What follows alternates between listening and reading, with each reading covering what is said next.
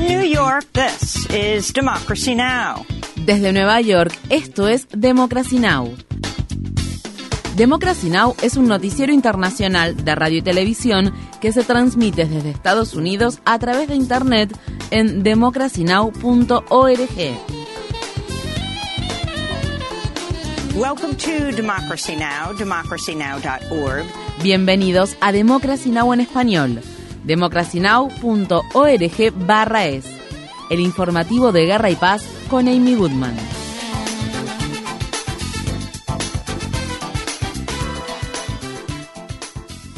El Comité de la Cámara de Representantes de Estados Unidos, que investiga la insurrección del 6 de enero de 2021, celebra este lunes su última audiencia pública y su informe final sobre la investigación será publicado el miércoles. Según se informa, se espera que el comité emita recomendaciones de acusaciones penales contra el expresidente Donald Trump y otros exfuncionarios que han sido investigados. Por otro lado, a casi dos años de la trágica insurrección, este lunes comienza la selección del jurado para el juicio del ex líder del grupo de extrema derecha Proud Boys Enrique Tarrio y de otros cuatro miembros destacados de dicho grupo que se llevará a cabo en un tribunal federal de la ciudad de Washington, D.C. La fiscalía presentó cargos de conspiración sediciosa, es decir, conspirar para obstruir un procedimiento oficial y de otros delitos contra los acusados. Mientras tanto, Douglas Jensen, quien es oriundo del estado de Iowa, fue sentenciado a cinco años de prisión por participar en el asalto al Capitolio. En un juicio aparte, Edward Kelly, residente del estado de Tennessee, fue acusado de conspirar para asesinar a los agentes federales que lo investigaban. Kelly ya enfrentaba cargos por agredir a un oficial de policía. En el estado de Texas, el alcalde de la ciudad de El Paso declaró el estado de emergencia por temor a que la ciudad no pueda brindar refugio ni recursos al creciente número de solicitantes de asilo que llegan a la frontera que divide Estados Unidos de México. En los últimos días, las autoridades fronterizas que se encuentran en El Paso han detenido a un promedio de más de 2.400 migrantes por día. Los refugios locales están saturados, por lo que muchos solicitantes de asilo se ven obligados a dormir en las calles expuestos a las temperaturas bajo cero de invierno. Estas fueron las palabras expresadas por el alcalde demócrata del Paso, Oscar Lizer.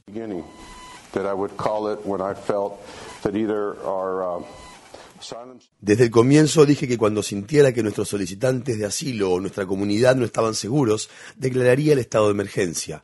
Realmente creo que hoy nuestros solicitantes de asilo no están seguros, ya que tenemos cientos y cientos de ellos viviendo en las calles. Esa no es la forma en que queremos tratar a las personas. El declarar el estado de emergencia hoy nos da capacidad para poder hacer las cosas que no podíamos hacer antes de declararlo. Con esto me refiero a poner nuestros refugios en condiciones, poner a las personas en refugios y asegurarnos de que estén a salvo. Esto se produce al tiempo que un tribunal federal de apelaciones rechazó la petición impulsada por estados republicanos de mantener vigente la política migratoria basada en el título 42 del Código de Regulaciones Federales que fue implementada por el gobierno de Trump para permitir que las autoridades de inmigración expulsen a solicitantes de asilo sin el debido proceso, alegando motivos de salud pública a raíz de la pandemia. La política del título 42 expira este miércoles. Dicha política ha sido utilizada para expulsar a más de 2 millones de migrantes que intentaban ingresar a Estados Unidos por la frontera sur, impidiéndoles buscar asilo y empujándolos de regreso a México, donde los migrantes enfrentan condiciones peligrosas e inhumanas que incluyen tortura y secuestros. La política obligó a los solicitantes de asilo a utilizar rutas mortales a lo largo de la frontera entre Estados Unidos y México para ingresar al país, ya que muchos huyen de la violencia, la pobreza y los impactos catastróficos de la crisis del cambio climático. Actualmente, miles de personas están esperando que, una vez que expire la política del título 42, se les permita ingresar a Estados Unidos de manera segura para poder finalmente solicitar asilo. En la ciudad canadiense de Montreal, los delegados de casi 200 países que participan en la conferencia de la ONU sobre biodiversidad, conocida como COP15, llegaron a un acuerdo para proteger para 2030 al menos el 30% de la tierra y los océanos considerados importantes para la biodiversidad. El histórico acuerdo busca detener la sexta extinción masiva del planeta, la cual actualmente se encuentra en curso debido a la actividad humana. Como parte del acuerdo, las comunidades indígenas tendrán un mayor papel en la protección de la vida silvestre. Las tierras habitadas por pueblos indígenas albergan el 80% de la biodiversidad que queda en el planeta. El Fondo Mundial para la Naturaleza calificó el acuerdo como una victoria para las personas y el planeta. Sin embargo, la Sociedad para la Conservación de la Vida Silvestre lo criticó por establecer los plazos para 2050 y escribió, será demasiado tarde para que podamos detener y revertir la pérdida de la biodiversidad y abordar los desafíos relacionados con dicha pérdida, como por ejemplo el cambio climático. En Perú continúan las protestas masivas tras la destitución y el encarcelamiento del presidente Pedro Castillo, en las que al menos 25 manifestantes han perdido la vida a manos de la policía y el ejército. Los ministros de Educación y Cultura renunciaron a modo de protesta por las muertes que se suscitaron durante las manifestaciones. Patricia Correa, la ministra de Educación saliente, publicó en Twitter, la muerte de connacionales no tiene justificación alguna. La violencia de Estado no puede ser desproporcionada y generadora de muerte. El estado de emergencia que se declaró a nivel nacional en Perú suspende muchos derechos constitucionales e impone toques de queda. La presidenta peruana recientemente designada, Dina Boluarte, está desoyendo los pedidos para que renuncie. Solo estoy cumpliendo con el mandato constitucional. Hay un grupo que dice que Dina renuncie. ¿Y qué se resuelve con una renuncia mía? ¿Se resuelve el problema? No se resuelve el problema. Acá vamos a estar firmes hasta que el Congreso resuelva el adelanto de elecciones las autoridades iraníes allanaron la casa de una de las actrices más famosas de Irán y la arrestaron luego de que expresara su solidaridad con un hombre que había sido recientemente ejecutado por delitos presuntamente cometidos durante las protestas que se llevan a cabo en todo el país. Taranea Lidosti enfrenta cargos por publicar un contenido falso y distorsionado que incitó a la alteración del orden público. Su página de Instagram ha sido suspendida desde entonces. Previo a su arresto, Alidosti compartió una foto de sí misma con el cabello de descubierto violando la ley iraní sobre el uso del hijab. Ali Dosti es mejor conocida internacionalmente por su papel protagónico en El Viajante, que ganó un premio Oscar en 2017 como mejor película extranjera. Los tunecinos se abstuvieron de participar el sábado de unas elecciones parlamentarias boicoteadas por 12 partidos políticos opositores, al tiempo que los pedidos de renuncia del presidente Kais Saied aumentan. La autoridad electoral de Túnez actualizó la estimación del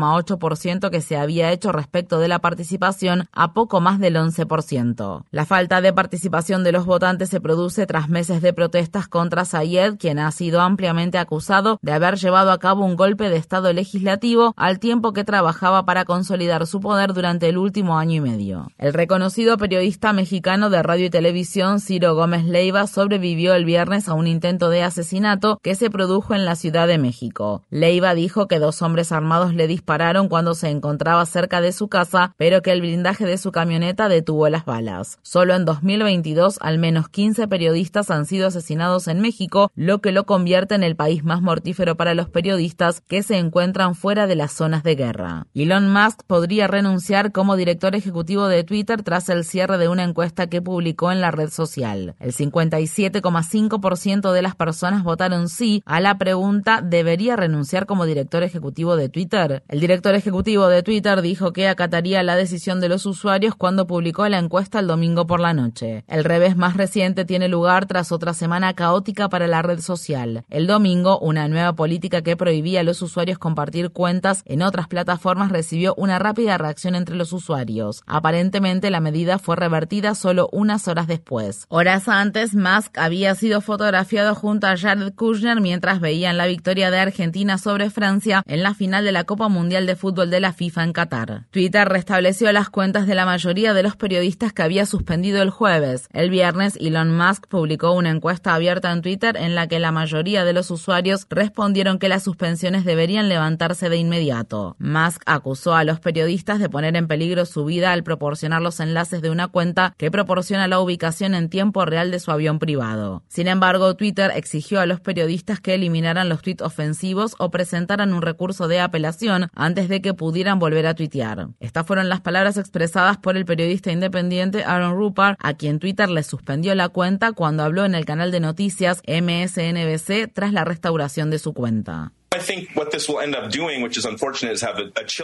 Creo que lo que esto terminará haciendo, lo cual es desafortunado, es tener un efecto escalofriante en relación a lo que se publique sobre Elon Musk.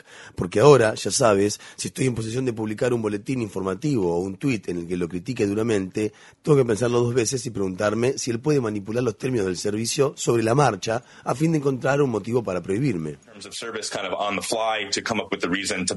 La cuenta de la periodista del medio Business Insider, Lynette López, aún sigue bloqueada. Durante años, ella ha hecho publicaciones muy críticas sobre Elon Musk y sus negocios. Mientras tanto, funcionarios de Francia, Alemania, el Reino Unido, la Unión Europea y las Naciones Unidas condenaron las acciones de Twitter contra el periodismo.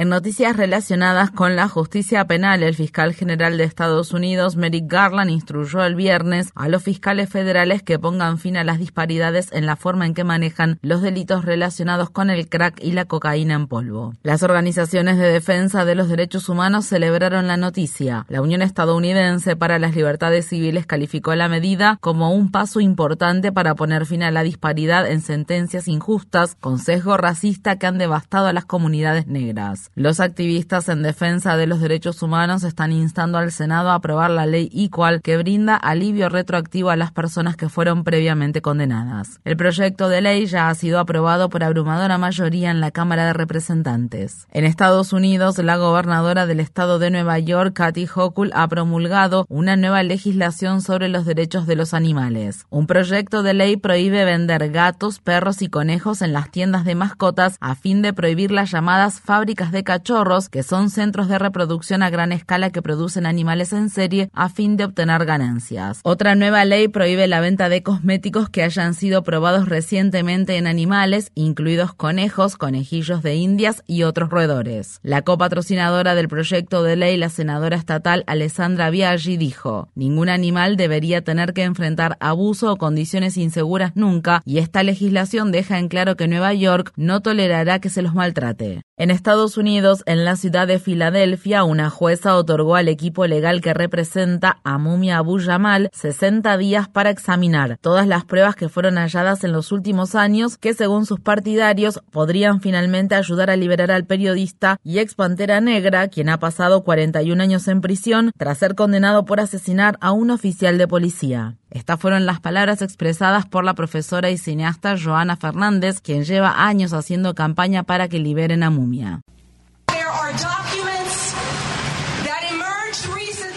Recientemente se hallaron documentos desde enero de 2019 que claramente sugieren que los principales testigos de este caso fueron sobornados. Robert Joubert, el testigo estrella del caso, quien dijo que vio lo que pasó y supuestamente vio a Mumia, escribió una carta de puño y letra en la que le pregunta al fiscal principal del caso, Joe McGill, ¿dónde está mi dinero?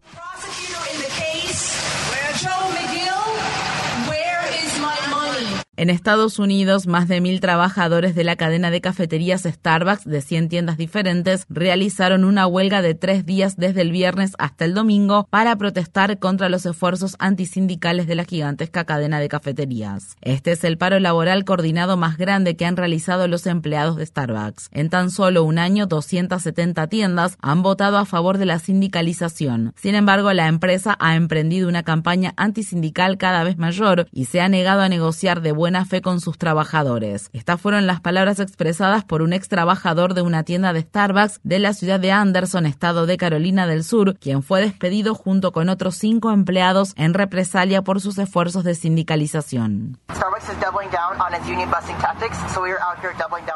Starbucks está redoblando sus tácticas antisindicales, por lo que estamos aquí reforzando nuestras huelgas. Starbucks sigue suspendiendo los beneficios de los trabajadores de sus tiendas sindicalizadas, como las propinas de las tarjetas de crédito. Sin embargo, se las da a los trabajadores de las tiendas no sindicalizadas. Starbucks también está recortando nuestras horas y apunta contra los empleados sindicalizados, recortándoles sus horas y suspendiendo los beneficios para que no puedan recibir los beneficios de Starbucks. Estamos aquí solidarizándonos con nuestros compañeros en la lucha contra la compañía. Starbucks gana miles de millones de dólares, mientras que los empleados no logran sobrevivir y luchan por pagar sus facturas. Así que estamos aquí enfrentándonos a una corporación de mil millones de dólares. Los trabajadores sindicalizados están pidiendo a los clientes que se abstengan de comprar tarjetas de regalo de Starbucks en esta temporada navideña como muestra de apoyo a su campaña. Infórmate bien. Visita nuestra página web democracynow.org/es. Síguenos por las redes sociales de Facebook, Twitter, YouTube y SoundCloud por Democracy Now! es.